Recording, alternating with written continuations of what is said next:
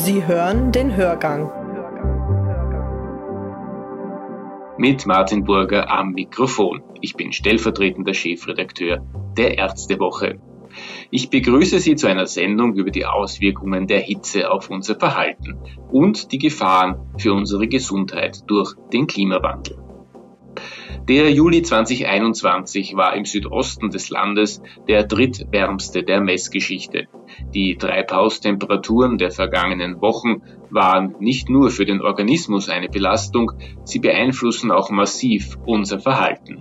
Wir sind gereizt und aggressiv, mit dem Stresspegel steigt das Unfallrisiko auch im Straßenverkehr. Es wird nicht nur wärmer, wir merken es alle, es wird unglaublich viel heißer.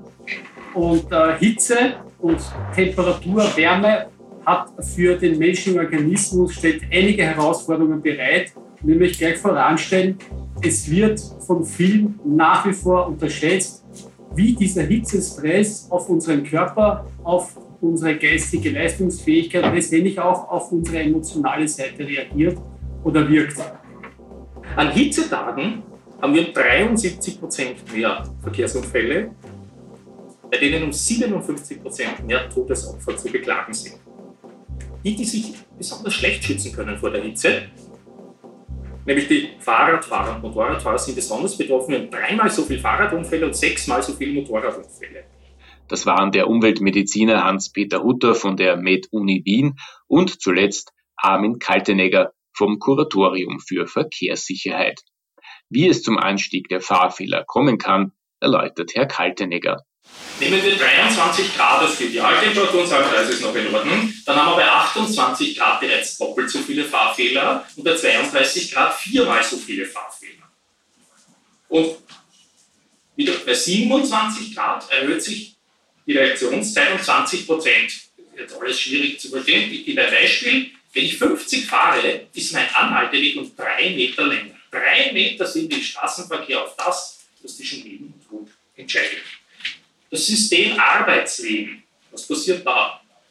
Ganz grundsätzlich passieren im Sommer weniger Unfälle. Blickt man, das hat aber vor allem den Grund, dass weniger Arbeitsunfälle passieren, weil Personen im Urlaub sind und die Auszubildenden nicht an den Arbeitsplätzen sind, die eine höhere Affinität zu Unfällen haben. Blickt man aber jetzt auf bestimmte Branchen, haben wir dort einen Anstieg. Äh, das betrifft vor allem Gastronomie, Beherbergung, Bau und die Berufskraft.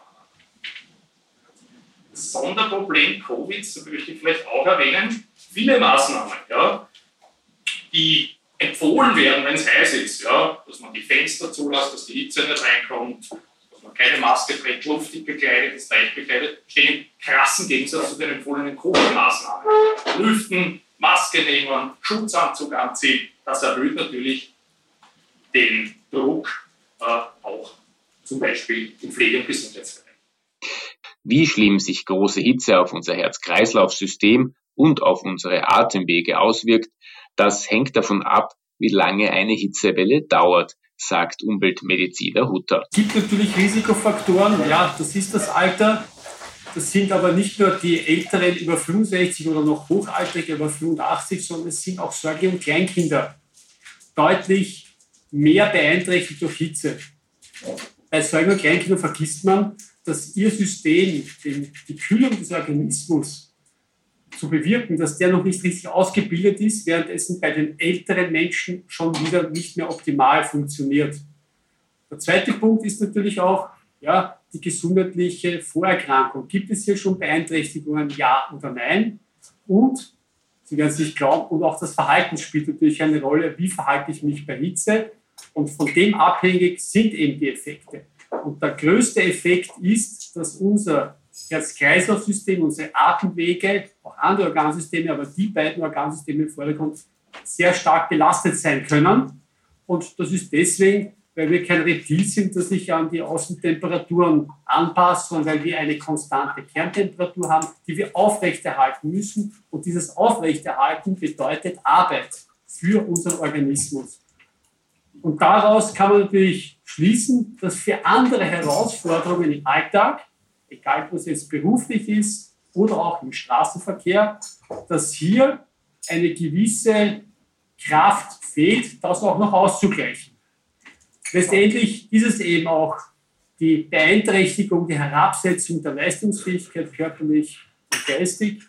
Es sind psychische Effekte, nicht zuletzt, weil natürlich das gesamte Korsett, auch was die Emotion anlangt, dort das Symptom, nämlich höhere Aggressionsbereitschaft, die Gereiztheit, die man spürt, wenn man schon erschöpft ist aufgrund der Hitze. Aber auch auf der anderen Seite wissen wir aus unseren eigenen Studien, dass es zu einem Anstieg kommt von Ängsten und depressiven Verstimmungen. Also all das zeigt, dass es kein Spaß ist, wenn es heiß ist, sondern dass es eben dann auch Folgen gibt, die sich in verschiedenen Settings dann auch auswirken. Egal, ob es am Arbeitsplatz ist, es im Innen- oder Außenbereich sein kann, aber natürlich auch im Straßenverkehr. Die nächtliche Erholung in einer kühlen Nacht fällt in den Ballungsräumen weg. Große Hitze mit nachfolgenden Tropennächten machen das Leben im Sommer immer unerträglicher. Letztlich muss man eines dazu sagen, dass es immer nur um die Hitzetage geht, wo diese Erscheinungen auftreten.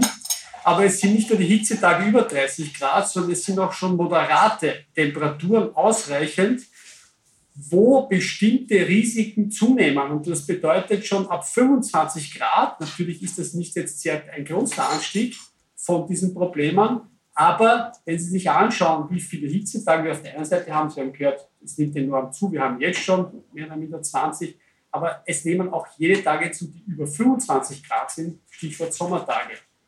Und wenn diese Tage zunehmen, dann haben Sie auch Nächte, wo es praktisch keine Erholung mehr gibt in den bestimmten Bereichen, urbanen Bereichen, wo es die Hitzehilfen gibt. Und all das zusammen, fehlende Erholung, länger andauernde Hitzwellen, bereitet uns das Feld vor, auf der einen Seite eben mit diesen ganzen Problemen, die wir eben kognitiv, also geistige Leistungsfähigkeit, körperliche Leistungsfähigkeit bis hin zur vorzeitigen Sterblichkeit wird das Feld aufbereitet. Und von daher muss man einfach auch von dieser Stelle noch einmal den dringenden Appell setzen, wir müssen jetzt auch wirklich handeln, sodass es nicht zu diesen weiteren Anstiegen kommt oder zumindest, dass dieser Anstieg abgemildert wird.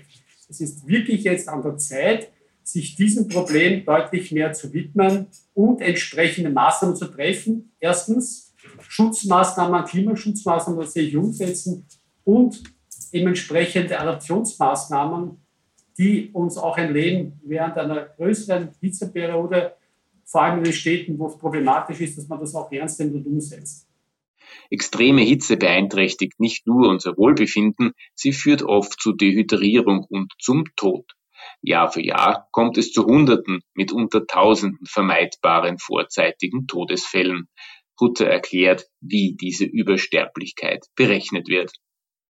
Wir haben das selber mal angeschaut für die Jahrhundert-Hitzewelle 2003, für diesen Jahrhundertsommer.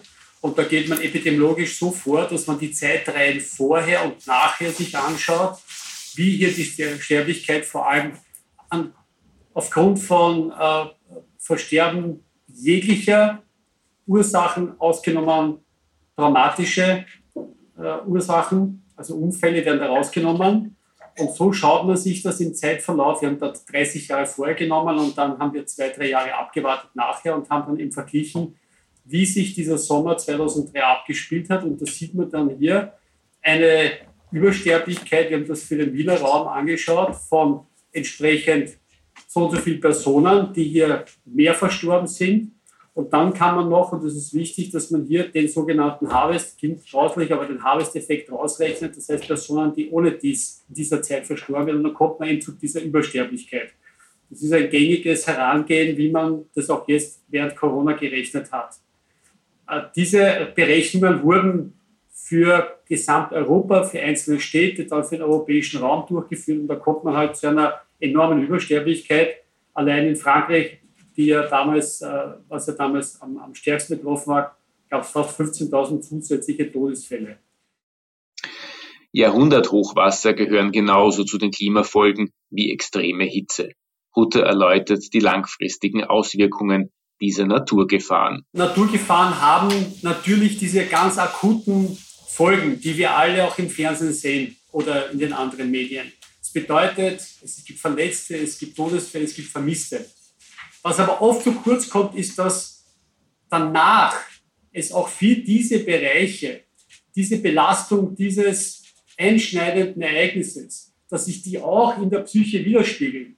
Die posttraumatischen Belastungsstörungen sind auch dort nachweisbar.